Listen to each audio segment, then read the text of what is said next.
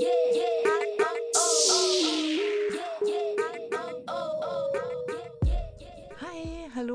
Herzlich willkommen. Ihr seid wieder beim Buchplausch von Natalia und Anja. Hi, hallo.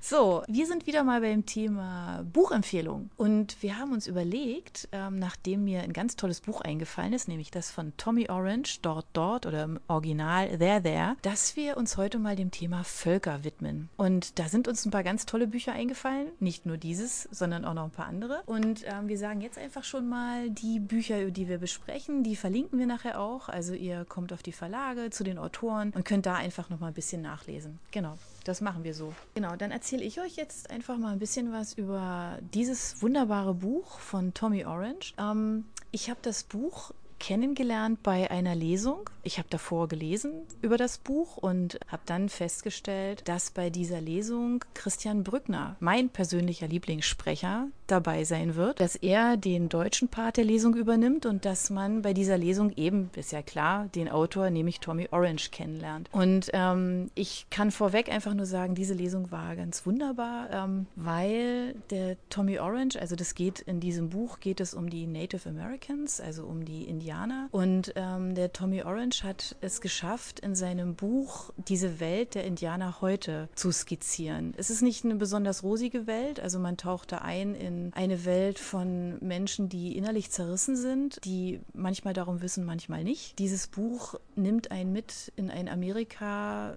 in dem es zwar Indianer gibt, wo aber eben nicht über die Indianer in der Geschichte tatsächlich gesprochen wird. Und das ist genau das Problem. Also der Tommy Orange hat bei der Lesung äh, gesagt, ähm, als er das letzte Mal in Berlin war, hat er äh, unter anderem auch das Holocaust-Denkmal besucht und hat gesagt, er findet es ganz wunderbar, dass wir uns tatsächlich so mit dieser Geschichte als Volk eben auseinandersetzen und ähm, dazu stehen. Er hat äh, das neue Geschichtsmuseum in Washington besucht, da fehlen die Indianer komplett. Und ähm, man weiß eigentlich gar nicht, was ist ähm, nach dieser Landübernahme durch uns Europäer passiert. Was macht das mit dem Volk heute, ähm, mit den vielen Völkern, mit den vielen äh, indianischen Völkern, die es ja dann doch immer noch gibt? Zahlenmäßig allerdings wirklich nicht mehr viele. Und er skizziert verschiedene Schicksale, die an einem Punkt nachher zusammenkommen. Das ist eine bewegende Geschichte und eine unbedingte Leseempfehlung. Und wer lieber hört, dem kann ich natürlich auch das Hörbuch empfehlen, weil ich hatte es ja in einem der letzten Podcasts ja schon berichtet. Ähm, bei mir ist es tatsächlich so, dass ich sowohl höre als auch lese. Das heißt, auf dem Weg in den Verlag habe ich es gehört und auf dem Weg vom Verlag auch. Und als ich dann zu Hause war, habe ich weitergelesen, weil ich unbedingt wissen wollte, wie dieses Buch ausgeht. Ich sage es euch nicht, ihr müsst es unbedingt lesen. Es ist definitiv eine Leseempfehlung, weil dieses Buch einfach wunderbar ist. So,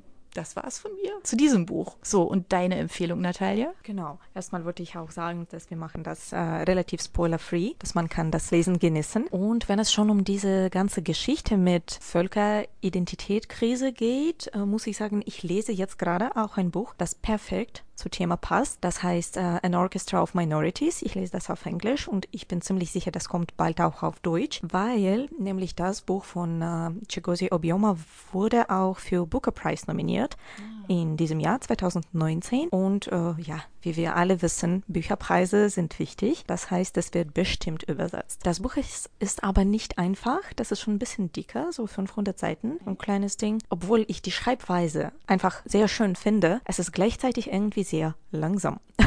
Ich habe genau, ich habe ständig das Gefühl, dass ich habe schon so viel miterlebt mit den Charakteren. Ich habe schon so viel gelesen, aber dann plötzlich ist das nur 20 Seiten. Ich bin niemals äh, weiter als das, das Hälfte des Buches. Das hatte ich schon lange nicht nicht mehr so die Erfahrung, wenn das so okay. lang dauert, wirklich. Das Buch spielt in äh, Nigerien, in Lagos und ähm, das habt ihr schon wahrscheinlich von mir gehört äh, in Bezug äh, zu einem anderen Buch. Stimmt, da hast du genau. bei einem der letzten Podcasts schon gesprochen. Genau, My Sister the Serial Killer. Ja, genau. Geografisch spielt auch dort, aber in dem Sinne von An Orchestra of Minorities geht es auch ein bisschen weiter. Es ist auch sehr komplizierte Geschichte von individueller Entwicklung, wie mhm. eine Person sich kennenlernt und auch gleichzeitig äh, Geschichte des Volkes und es ist auch eine äh, Art Bildungsroman, obwohl der Protagonist ist schon ein bisschen älter, der ist irgendwie 25 am Anfang, äh, aber trotzdem, man, man sieht, wie er aus einem kleinen Dorf rauskommt, mehr Menschen kennenlernt, auch nicht immer sehr positiv, auch Menschen äh, aus eigene Kultur und danach reist er auch nach Zypern, um zu lernen, zu studieren in, an der Uni und da läuft alles auch nicht so wie geplant. Also halt, der wurde betrogen, hat praktisch alles Geld verloren. Das ist auch kein großer Spoiler, das steht auch auf dem Buch drauf. Aber halt, wie, was macht man dann? Wie lernt man dann zu leben, wenn man in eigener Kultur schon mit Identität ein bisschen äh, unsicher ist und dann ständig in diesen Zwischenformen sich befindet, zwischen the White Man Culture, sozusagen wie das äh, genannt wird in dem Buch, und eigenen Vorfahren. Und was ich am meisten toll finde, dass unser Erzähler ist nicht unsere Hauptfigur. Wir hören ständig die Geschichte, die eine Chi, also ein, ein, eine Art Geist, so, so wie Schutzengel von diesem Mann, der erzählt, so hauptgöttliche Figur, was ist passiert, wie haben sie in den Problemen gelandet, wo sie sich befinden eigentlich. Und halt von diesem Schutzengel-Perspektive sehen wir das ganze Leben von diesem Mann. Und ich fand das als Erzählweise sehr, sehr interessant.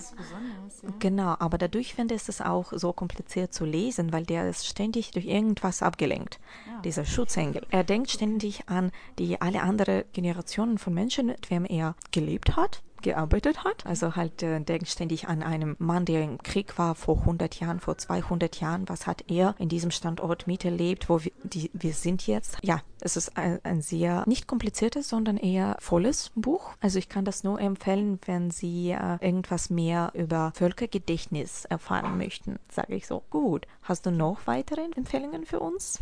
Ja, ähm, in der Tat. Jetzt kommt ein ganz, ganz altes Buch. Das hat 1985 den Booker Prize bekommen. Ähm, es ist von Carrie Hume, heißt Unter dem Tagmond und spielt in Neuseeland. Das, das ist, ist ein Traumziel für, für viele, viele, viele für uns. Und ich habe tatsächlich damals bei meiner ersten Neuseeland-Reise mit meinem damaligen frischen Freund, also wir haben uns wirklich erst drei Monate gekannt und haben gesagt, okay, wir machen diesen Urlaub, wir gehen für fünf, sechs Wochen nach Neuseeland und alle haben uns für verrückt erklärt. Und wir haben gesagt, ja, pff, also entweder kommen wir zurück und werden heiraten, was wir auch getan haben, oder wir kommen zurück und sprechen nie wieder ein Wort miteinander. Also es war eine sehr glückliche Reise, da denken wir heute immer noch gerne dran. Und ich habe äh, während dieser Reise, also davor habe ich das Buch schon angefangen und während dieser Reise habe ich dann tatsächlich also dieses Buch zu Ende gelesen und er dann auch, weil wir konnten ja auch nicht so viel Gepäck mitnehmen. Insofern haben wir uns dann die Bücher geteilt. Genau. Ähm, Carrie Hume kommt selber auch aus Neuseeland, aus Christchurch Christchurch, hat mütterlicherseits Maori-Vorfahren und das prägt auch alle ihre Bücher. Also das, was wofür sie diesen Preis gekriegt hat, natürlich auch ganz besonders. Aber ähm, sie bindet praktisch ihre, ihre Wurzeln und das Leben der Maoris einfach in ihre Bücher mit ein. Und in diesem Buch Unter dem Tagmond, äh, sie lebt dort in einem Turm, also die Protagonistin lebt dort in einem Turm und begegnet zwei Menschen, einem Mann und einem Jungen. Und die drei sind voneinander fasziniert funktioniert, können aber weder miteinander noch ohne einander. Also es ist sehr, sehr kompliziert. Und das zieht sich durch alle Lebenslagen durch. Also bis hin zu, kaufe ich mir ein Boot oder nicht? Wo kriege ich das Boot her? Kann ich dem, wie ich hier wohne, entfliehen? Will ich das überhaupt? Aber es sind doch meine Wurzeln hier. Ich kann doch von hier eigentlich nicht weg. Und das in einer sehr, sehr rauen, stürmischen Landschaft, die ja ein Neuseeland einfach erleben lässt. Also wenn man so an die Südinsel denkt, dann hat man das eigentlich sofort vor sich. Genau. Und ich kann dieses Buch nur empfehlen. Es gibt es mittlerweile nur noch als Taschenbuch, es ist nie als Hörbuch erschienen, aber man kriegt es als Taschenbuch noch. Und das ist toll. Oder halt eben antiquarisch halt, wenn man das gerne gebunden lesen möchte. Vielleicht geben wir jetzt irgendeinem Verlag eine Idee, das als, auch als Hörbuch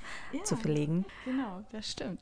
Das wäre eine ganz tolle Idee. Sie lebt äh, in der Nähe von Carito und schreibt immer noch, soweit ich weiß. Also die letzten Bücher, die erschienen sind, sind in erster Linie ähm, Erzählungen. Die sind alle immer sehr originell sehr ungewöhnlich, lassen einen oftmals so ein bisschen ratlos zurück, dass man denkt, so, wie jetzt, was, äh, und jetzt? Und da kommt aber kein und jetzt. Also man muss sich so ein bisschen mit offenen Geschichten und so anfreunden können. Es äh, sind Geschichten, die, die schonungslos sind. Also man ist manchmal auch wirklich entsetzt oder sitzt dann da und muss erstmal tief durchatmen und denkt sich, oh mein Gott, okay, weil die einen so im Herzen ergreifen. Und ich glaube, es gibt nur das eine und das andere Lager. Also entweder man liebt sie oder man kann mit ihr wirklich gar nichts anfangen. An der Stelle muss ich auch noch ein ganz großes Lob an die Übersetzerin loswerden, weil die ist in dem Fall wirklich perfekt. Das hat man ja nicht immer bei anderssprachigen äh, Geschichten, dass die Übersetzung so perfekt ist, aber in dem Fall, weil es auch so schwierig manchmal an manchen Ecken ist, toll gemacht. Ganz, ganz toll. Und wenn wir bei Völkern sind, da hast du ja, glaube ich, auch noch eine Idee, oder? Genau. Da wollte ich eigentlich äh, ein Buch besprechen, aber jetzt weiß ich auch nicht mehr welches, weil dann plötzlich,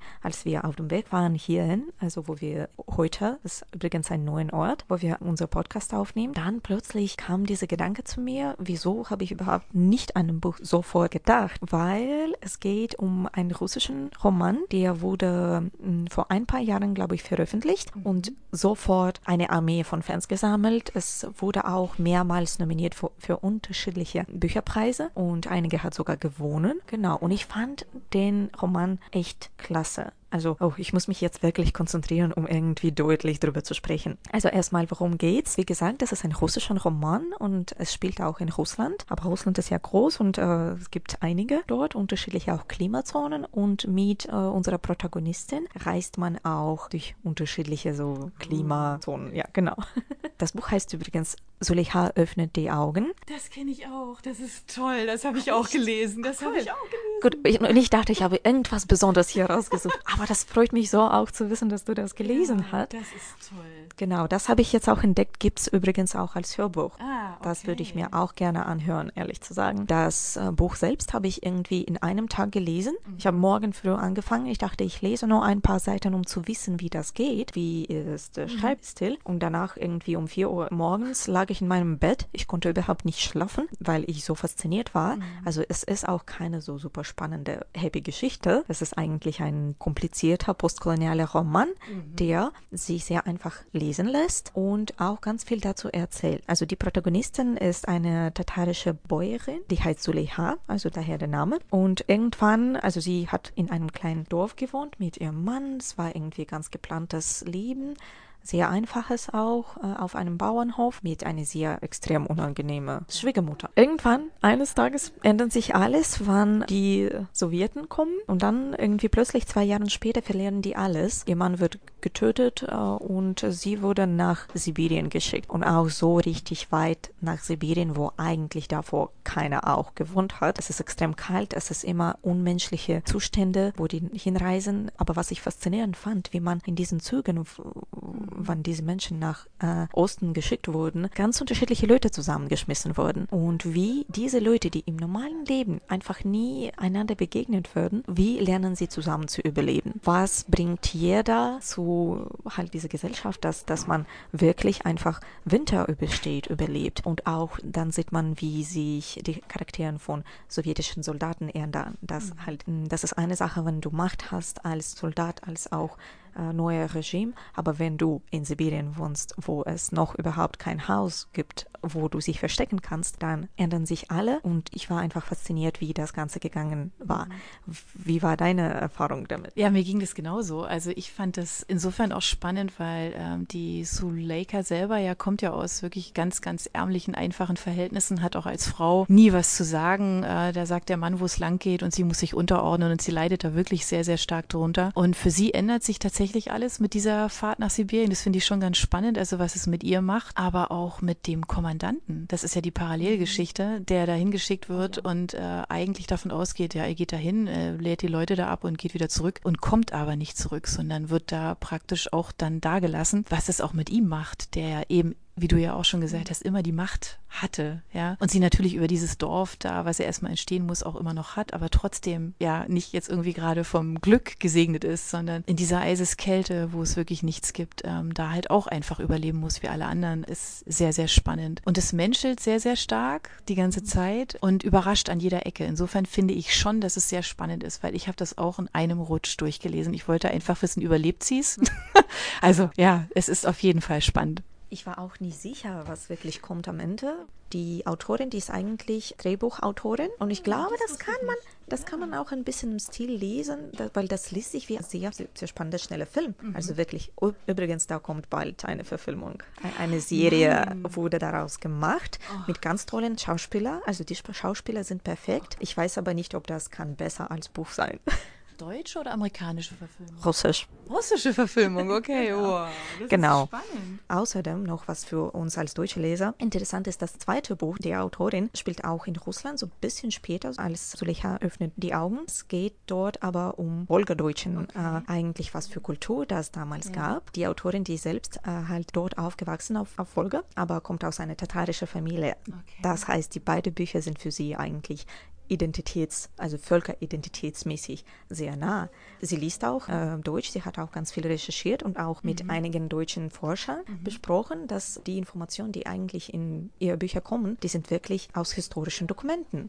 Okay, also okay, das ist, das ist wirklich spannend. Das wusste ich jetzt auch nicht. Ja, toll. Ja, also ich glaube, ganz ehrlich, jetzt haben wir doch eine super Mischung schon mal für heute. Wir, wie gesagt, hinterlassen die Links zu allen Büchern, Verlagen, Autoren auf unserer Seite. Guckt da einfach nach, wenn es euch interessiert interessiert, dann findet ihr alles da und könnt diese Bücher dann euch selber zulegen. Ähm, findet ihr natürlich auch die meisten in den Buchläden, wobei unsere letzten zwei, die wir besprochen haben, also das von Kerry Hume sicherlich nicht. Da müsst ihr wirklich aktiv nachfragen. Das Suleika öffnet die Augen wahrscheinlich schon eher. Tommy Orange ist ganz aktuell und ja, und das andere ja auch. Also da müsst ihr einfach bei den englischsprachigen Büchern gucken, dann findet ihr das. Wir wünschen euch jetzt viel Spaß beim Stöbern und sagen einfach mal bis zum nächsten Mal. Ja, kommentiert bitte und bis zum nächsten Mal. Yeah, yeah.